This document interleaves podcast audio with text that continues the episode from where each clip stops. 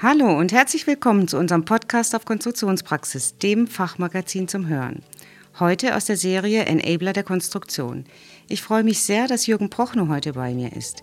Jürgen Prochnow ist Geschäftsführer von Lee, bekannt für und groß geworden mit dem Lee Plug, ähm, einem ganz besonderen Bauteil, über das wir heute sprechen werden. Hallo, Herr Prochnow. Was ist denn genau der Lee Plug? Ja, hallo Frau Drescher, schön, dass ich äh, bei Ihnen sein kann heute. Ja, das Besondere ist an dem Expansionsverschlussstopfen, äh, dass er schon seit über 70 Jahren zu 99 Prozent unverändert am Markt besteht. Kann man 19, sich kaum vorstellen, ein Produkt er wurde 1948 erfunden, also nicht nur entwickelt, sondern auch erfunden und gilt bis heute ähm, als, Bau, als unveränderliches Bauteil maßgeblich in der Luftfahrtindustrie eingesetzt, aber von dort aus verbreitet in ganz andere Märkte hinein. Mhm. Der Verschlussstopfen hat ein äh, Expansionsende, was einen auftreibenden Konus ähm, beinhaltet. Und dieses Auftreiben, dieses Expandieren eines Baukörpers haben wir dann auch in den Folgejahren auf Bauteile in der Hydraulik überführt.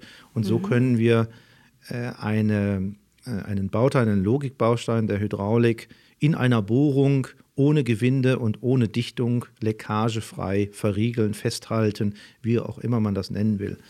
Wie, wie, wie genau muss ich mir das vorstellen? Ich habe eine Hülse, in die wird ein, ein Stift oder was hineingedrückt? Ja, ein, äh, meistens sind es äh, drehsymmetrische Teile, mhm. äh, zylindrische äh, Bauteile, in der oder in denen eine Funktion eingebaut ist, ob das jetzt ein Rückschlagventil, äh, befedert, mhm. unbefedert, mhm. eine Kugel, ein, ein, nur ein Sieb ist, eine Drossel.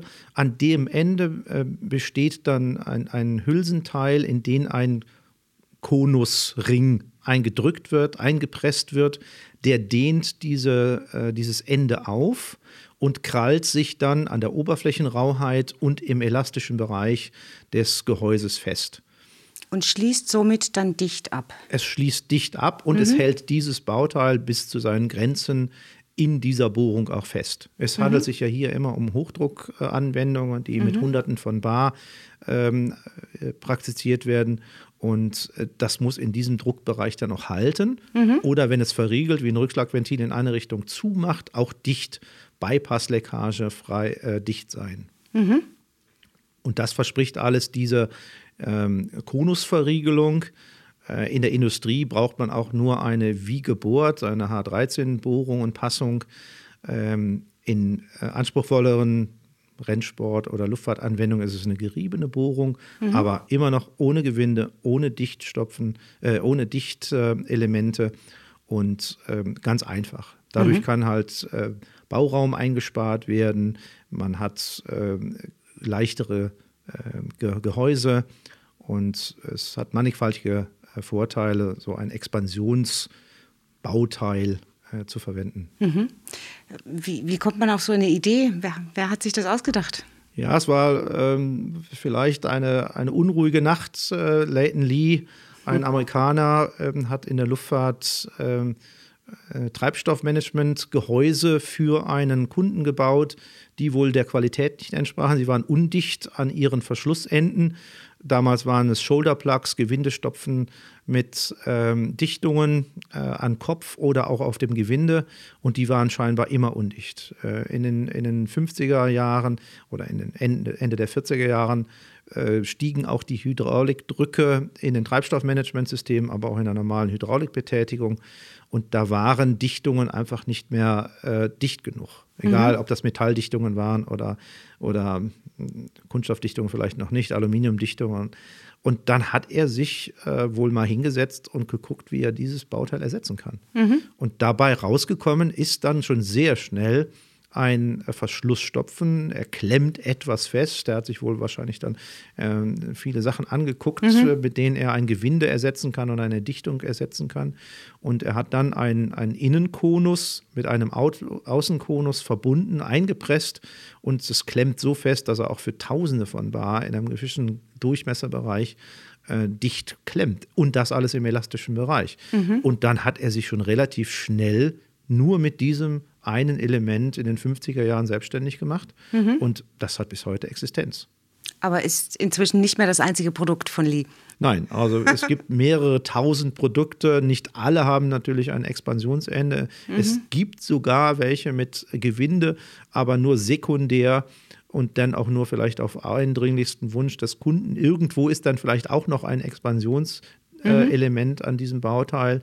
Aber es hat bis heute Bestand äh, und viele neue Produkte, die wir in Entwicklung haben, haben genau wieder ein, ein Verriegelungsende oder ein Expansionsende. Mhm. was eine Dichtung auftreibt. Mhm. Also wir haben auch zylindrische Bauteile, äh, die als Dichtung fungieren, die drei Wege in einem Vorgang abdichten, die mittels dieser Methode halt auch fungieren. Mhm. Und so sind halt viele Produkte noch in Entwicklung, die genau diesem Prinzip folgen gibt es ja gar nicht mehr so oft heute, dass man äh, tatsächlich so eine, eine geniale Erfindung hat, die dann äh, so lange Bestand hat und im Grunde genommen Basis für ein Riesengeschäft bildet.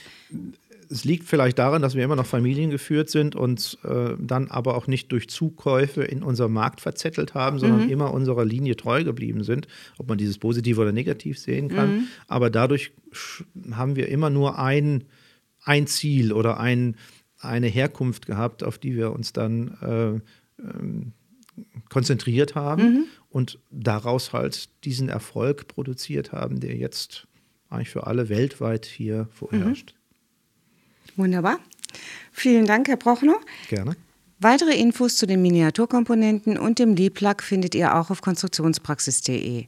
Und in den Show Notes haben wir auf einen Fachartikel und ein Interview mit Jürgen Prochnow verlinkt. Wenn euch unser Podcast gefallen hat, freuen wir uns über einen Daumen hoch. Das Fachmagazin Konstruktionspraxis zeigt aktuelle Trends auf, vermittelt Grundlagenwissen und veröffentlicht Hintergrundberichte sowie Anwenderreportagen.